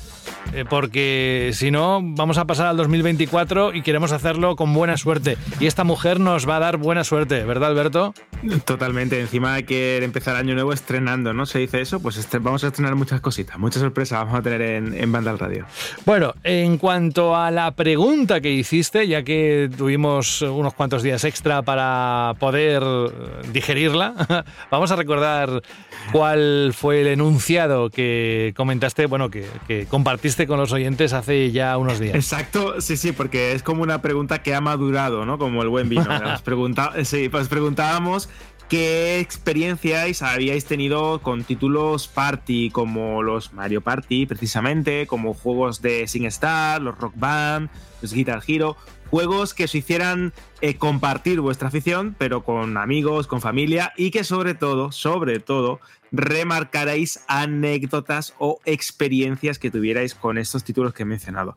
Y vamos a comenzar, José, tenemos también audios, tenemos Sí. cuatro audios, Sí, sí, sí. tenemos también comentarios en iBox, tenemos algún que otro correo y Tenemos hecho, de todo, tenemos el- de todo. Claro, tenemos como en botica, tenemos de todo, tenemos un catálogo variado. Vamos a comenzar con el correo de Marcos que dice, muy buenas familia. Yo más que anécdotas, lo que tengo son momentos cachondos con mis hijas cada vez que jugamos al Mario Party, ya que a modo de abusón me meto con, me meto con ellas cuando gano y picarlas es parte de la partida. Tienen 7 y 5 años, son carne de cañón para un padre maligno. Madre mía, Marcos, qué mala leche tienes. Dice, por otro lado, me alegro muchísimo eh, me alegró muchísimo, perdón, de escuchar a Sara el otro día, ya que hace muy poco me acordé de ella y me puse a investigar a ver qué andaba. Y di con una entrevista bastante curiosa con Tony Chan. Mm. Espero que la tengamos más a menudo por el programa. Cuantas, cuantos más profesionales paséis por aquí, mucho mejor. Un abrazo a todos, sois unos cracks, nos comentaba Marcos. A Sara la tendremos, ¿eh? que lo que pasa es que esos días está ocupada, pero que ya la escuchaste. Yo no voy a añadir más de lo que dijo ella en su momento hace unos programas, pero que estará más presente esta temporada que lo que ha podido em, su agenda dejarle estar con nosotros en anteriores temporadas. Vamos con audio, vamos a escuchar a, a Isra. con- exacto, vamos con un audio, vamos con el audio de Isra. Hola Isra. Hola Bandalorianos, aquí Israel una semana más desde Bilbao. Pues la verdad es que mi juego party favorito y que más he disfrutado con mis amigos ha sido el Rock Band, el Guitar Hero, el Sing Star. Teníamos todos en la lonja y con todos los instrumentos y demás y la verdad es que, que nos lo pasábamos muy bien. Eh, acabábamos con agujetas, afónicos, era, era una pasada, la verdad. Me, me acuerdo de esos tiempos eh, y, y se me salta una lagrimilla, la verdad. Y bueno, antes de despedirme, quería eh, pegarle un tirón de orejas a José por no acordarse de que Fran es vegetariano. Lo dijo la temporada pasada cuando hablabais de polvorones y la manteca de cerdo. Y preguntarle una cosa, Fran. ¿Sufres muchas bromas eh, con respecto al vegetarianismo? Yo sí, mucho ánimo. Pues mira, eh, no voy a poner ni música para que te pueda contestar así en plan serio. Has tenido... Que va, o sea, no, no. A, a ver, al principio, pues, pues sí, ¿eh? pero es más o menos normal, pero ya, que va, que va. Y además, ya es que ya al final, no sé, que, que muchísima peñita, ella. Sí, está muy- ella muy, muy a- asentado, es cierto. Sí, es cierto, es cierto. Bueno, pues ahí tienes la respuesta, Isra. Más comentarios eh, a través de iBox. Sí, tenemos el de Rapul Smith que dice muy buenos días, bandoleros. He estado fuera y se me han ido acumulando los audios, pero ya estamos aquí para escucharos. Ahora la pregunta chili de la semana, voy a decir dos juegos de PS2. Booth Junior, Locura en la Jungla y Robot Manía. Y la anécdota que tengo con ellos es la siguiente. Resulta que si tiene los mandos Booth del concurso de preguntas, no son los mismos internamente que los Juniors. Cuando presionamos los minijuegos de los Juniors en Robot Manía y en el, concretamente en el juego de carrera Nitro, debemos presionar mucho más rápido, con lo cual era más divertido porque todos nos quemábamos con esa prueba. Nos poníamos el mando entre las rodillas para poder darle como un joystick arcade. Otros lo hacían con el sofá, cogiéndolo del revés, etc. ¡Qué risa con ese juego! Gracias por estar ahí cada semana y saludos desde el trabajo, que siempre me acompañáis. Un abrazo, bandaleros, nos comentaba este usuario. Pues otro para ti también. De hecho, abrazo para todo el mundo. ¿Algún comentario más? Pues sí, tenemos el de Trigas que dice: Hola, gente de Vandal. Que por cierto, de Alberto, Dime. me encanta interrumpirte ahí, que vas cogiendo velocidad. Sí, y para ahí. y paras, es, es como, como el test de Cooper, ¿no? Que ha habido un montón de comentarios esta vez, ¿eh? Creo Un que montón, casi, casi seleccionado- 30. Sí, sí, sí. He sele- he seleccionado bastantes porque de hecho muchos de ellos eran muy largos y como eh, quería centrarme en el tema de anécdotas, digo, mira, voy a aprovechar y voy a se- a seleccionar uno- algunos de ellos. Es verdad que como hemos tenido dos semanas, pues en los, los dos programas en los que se subieron eh, a iBox, pues teníamos un montón de, comentarios y algún otro usuario decía, recordar que mi comentario está en el anterior, que no contesto ahora porque ya lo he dicho en el anterior. Así que también agradezco un montón esto porque me habéis facilitado bastante el trabajo, que muchas veces se van acumulando comentarios y se te puede pasar alguno. Eso. Voy a continuar con el de Trigas, que dice, hola gente de Vandal.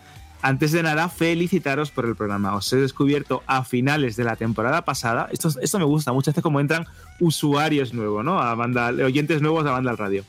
Y desde entonces os escucho todas las semanas y hasta me he descargado iVox solo para poder comentar. Pues mira, te lo agradezco un montón, Trigas, te lo agradecemos todos. Con respecto a la Shirley, y aunque no estoy del todo seguro si puede catalogarse como un juego party, diría el Worms. En concreto, en concreto el Worms WMD. Muchas han sido las tardes y noches de vicios con mis amigos, aunque en más de una ocasión el juego puso a prueba nuestra amistad. Los que hayan jugado alguna vez a la saga lo entenderán. Y como juego bonus, eh, puedo decir los minijuegos del Pokémon Stadium de la Nintendo 64. No dan para muchas horas, ya que son pocos y te acabas cansando, pero son muy entretenidos para un par de partidas. Un saludo desde Orense. De hecho, esto de los gusanitos del Worms, yo con mi hermana eh, jugaba la versión de la primera PlayStation y recuerdo auténticas batallas de enfadarnos tirando esa famosa bomba sagrada, la cabra esa que explotaba, haciéndonos perrerías en un montón de mapas. Eran muy divertidos y de hecho hay otro juego que también eh, tengo muchas anécdotas divertidas con él, que se llamaba Marranos en Guerra. No sé si os recordaréis aquí los más viejos del lugar, que era parecido al Worms, pero en 3D, con marranitos, con, con- cerdos, vestidos de militares que luchaban en mapas 3D y eran también pues de ese estilo, ¿no? Un juego bélico por turnos donde ibas pues eso, fastidiando al, al rival. Y es verdad que como juegos party funcionaban muy bien porque eh, tuvieras un mando o tuvieras varios, simplemente era una misma pantalla, ver cómo actuaba el rival, establecer estrategias, mm, vamos a decir, putear un poquito al contrario y eran juegos muy, muy divertidos. Qué buenos recuerdos. Me has, Pues mira, comentado, Trigas. Alberto, ahora que has comentado lo del Marrados en Guerra, recuerdo que pusimos una noticia de que iban a lanzar en Kickstarter justo hace unos días eh, una campaña para financiar una remasterización. Qué bueno. Sí, y estoy viendo, pues fíjate, estoy flipando. No, no, no, estoy flipando porque, claro, la noticia la pusimos a principios de octubre, lanzaron la campaña y la campaña acaba en 107 minutos. Madre O sea, mía, pues qué, qué curioso, sí, sí. ¿no? Sí, sí, claro, que me he metido, me da por meterme y nunca había visto, nunca había entrado en un Kickstarter que quedara tampoco para que terminara. Y no lo van a conseguir. Porque Ah, pedían 170.000 euros y lleva a recaudar 54.000. Uf, tan Así lejos, que, ¿eh?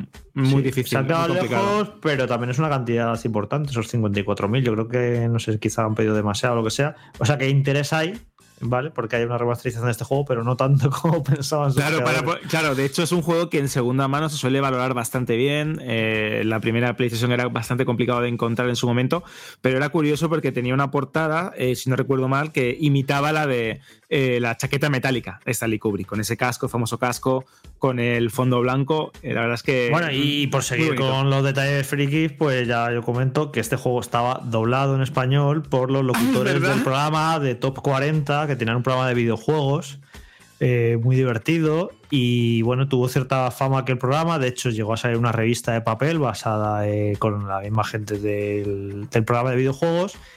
Y llegaron, a- y fíjate si fueron a llegar a ser populares, que llegaron a doblar este videojuego en español. Así que las voces eh, son de aquellos locutores de aquel programa que yo tengo, eh, por cierto, un grato recuerdo de aquellos años escuchando. Yo todo lo que fuera videojuegos, ahí estaba, hasta en el teletexto me leía de videojuegos. En el teletexto, Y- madre mía.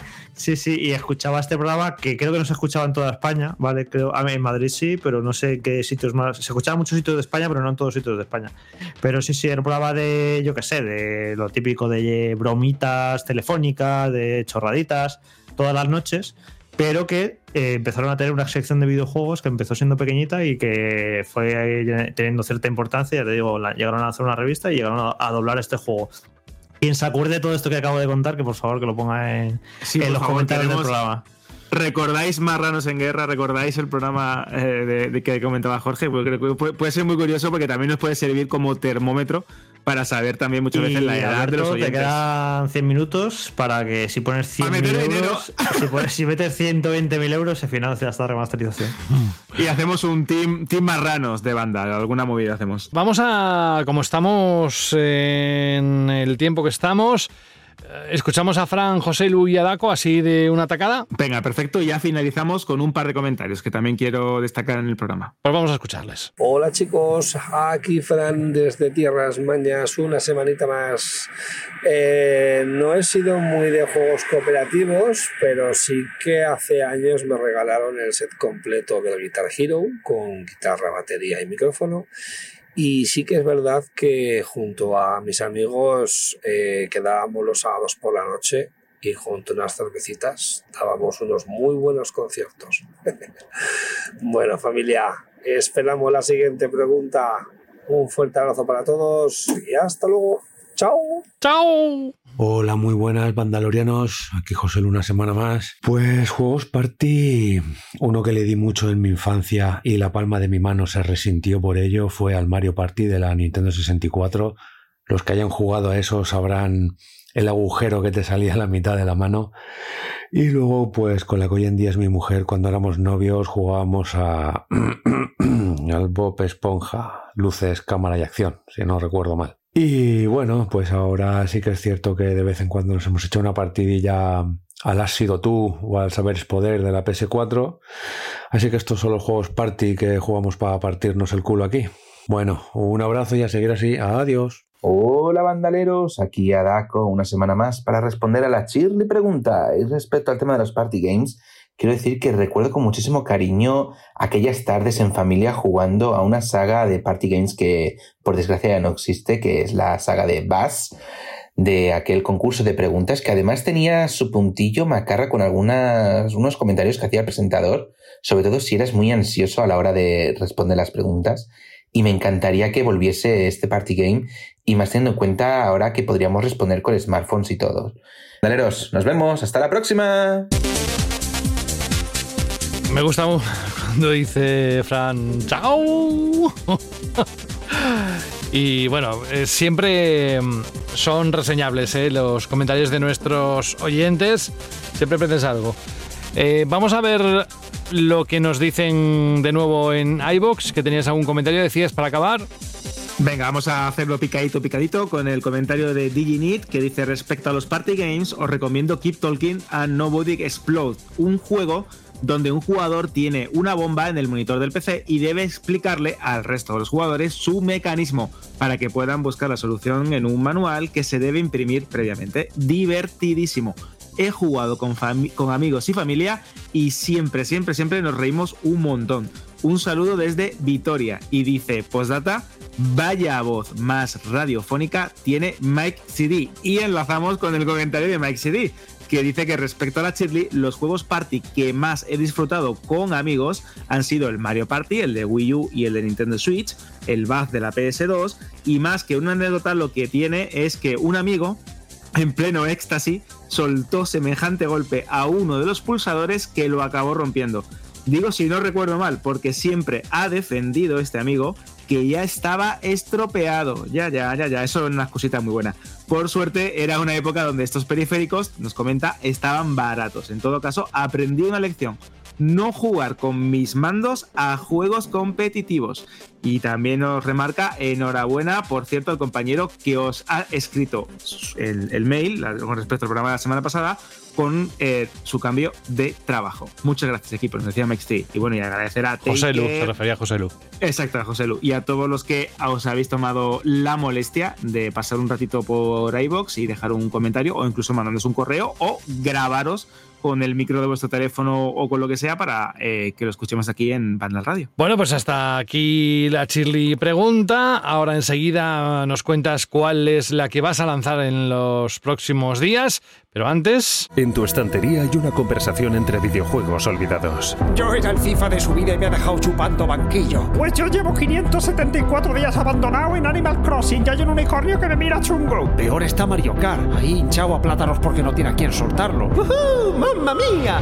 Tus juegos merecen una segunda vida. Bájalos del estante porque en CEX te los cambiamos por dinero en efectivo. Trae tus juegos y consolas a CEX y consigue Pastuki de la buena. Tiendas por todo el país y también online. Busca CEX. Esa pregunta que nació después de los dolores.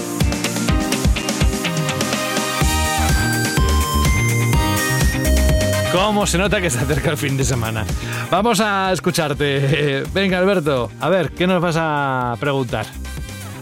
Pues tengo mucha curiosidad por saber qué opinan los oyentes eh, sobre todo este boom que hay con esta nueva oleada de PCs portátiles y de bolsillo. Hablábamos la semana pasada de Steam Deck, que de hecho hoy se pone a la venta Steam Deck OLED, todas las revisiones que hay de este tipo de dispositivo, también la propia PlayStation Portal, la que hablaremos en unos días, y creo que estaría muy bien saber, tomar el pulso de qué opinan los oyentes de Manda al Radio sobre esta nueva oleada de PC portátiles. Y sobre todo también, si creéis que las grandes empresas del mundo del videojuego como Sony y Microsoft decidirán otra vez competir en este mercado que a día de hoy, en lo que podríamos considerar las consolas tradicionales, está dominado ¿no? por Nintendo y su Nintendo Switch. Así que creo que es curioso saber qué opinan sobre los PCs portátiles, Steam Deck, eh, Ali, todas las versiones que hay, y si empresas como Sony o Microsoft darán otra vez el salto a este tipo de dispositivos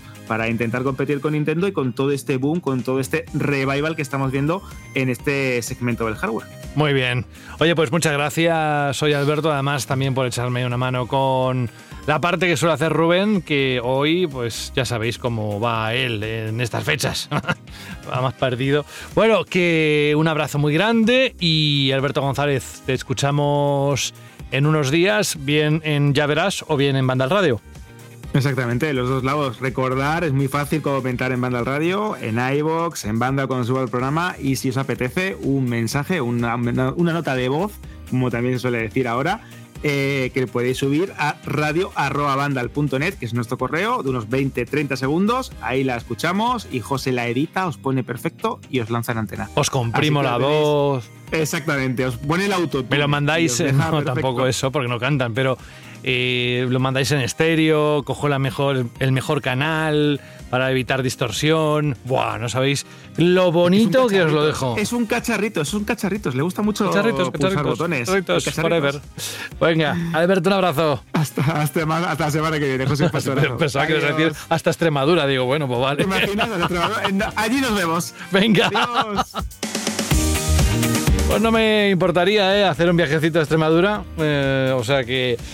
Una bonita tierra. Bueno, vamos con Fran Gematas, que debe estar flipando entre los chistes que ha lanzado hoy y que además los he leído yo porque es que no se pueden quedar ahí, se, se tienen que compartir. A partir de eso, oye, por cierto, nos han dicho a ver si salimos tú y yo de gira ¿eh? para hacer un show. Em, pero yo la verdad es que no tendría nada que hacer. Yo mm, me sentaría a tu lado y, y te miraría. O sea, pero desde el público. Y ahí el que tiene que contar las cosas eres tú.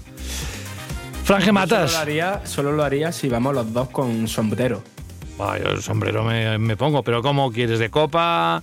¿Tipo así bruja o cómo No, quieres? hombre, a ver, para lo que tenemos que hacer, tenemos que llevar chistera. Franje Matas, hasta la próxima semana. Cuídate, ¿eh? Adiós. No, y ten cuidado, pon un pie primero y delante y otro después. ¿Eh? No mm, quiero que te caigas y te quedes sin piños, ¿eh? que no me gustaría verte desdentado. No, no te lo deseo eso, pero es que después de esos chistes dan ganas. un abrazo, amigo. Una pierna. Adiós.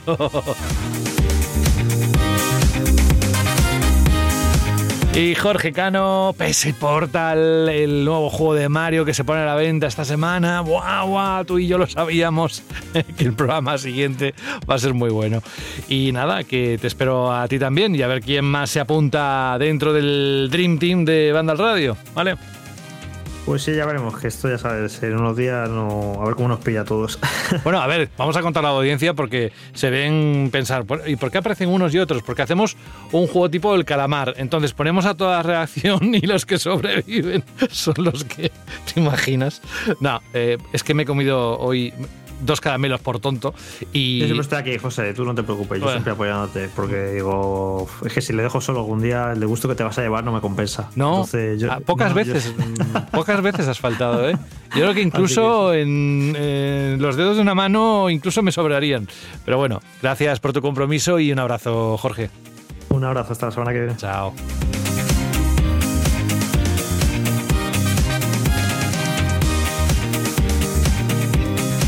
Y vamos con la música que termina siempre nuestras ediciones de Banda Radio.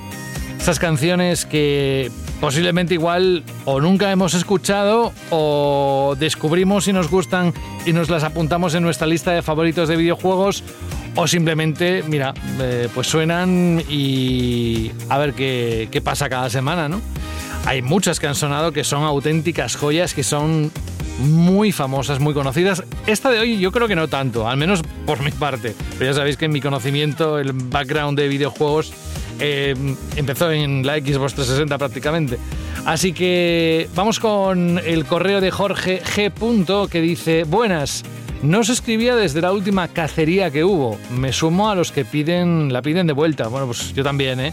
A ver si el 2024 nos, nos la traen y que sea por, por nuestro aniversario, hombre.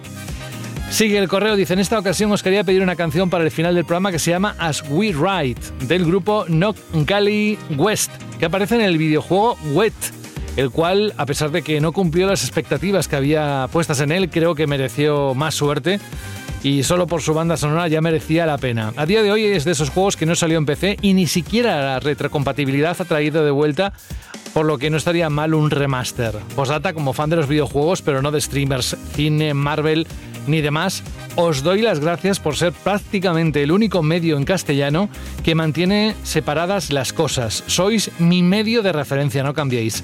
Pues muchas gracias, Jorge. De hecho, es que mm, salía tantas veces en el programa aquí en Banda Radio que decidimos hacer un spin-off y contar todo lo que teníamos, que era mucho dentro de Banda Random, lo que aparece en la página web, eh, dentro de un formato podcast. Así que, pues te agradecemos el, esfuerzo que, que quisimos hacer. Y nada, que escuchamos la canción de Knock Gary West as We Ride del juego Wet, que yo me acuerdo perfectamente de la portada de este sí, y que nos escuchamos en unos días. Se acercan ya los últimos programas del 2023, el de Games Awards, y todavía quedan algunas sorpresas y juegos importantes por salir, al menos en mi lista, no sé en la vuestra. Bueno, que un placer, como siempre. Saludos de José de la Fuente. Un abrazo. Adiós. O como dice nuestro amigo, chao.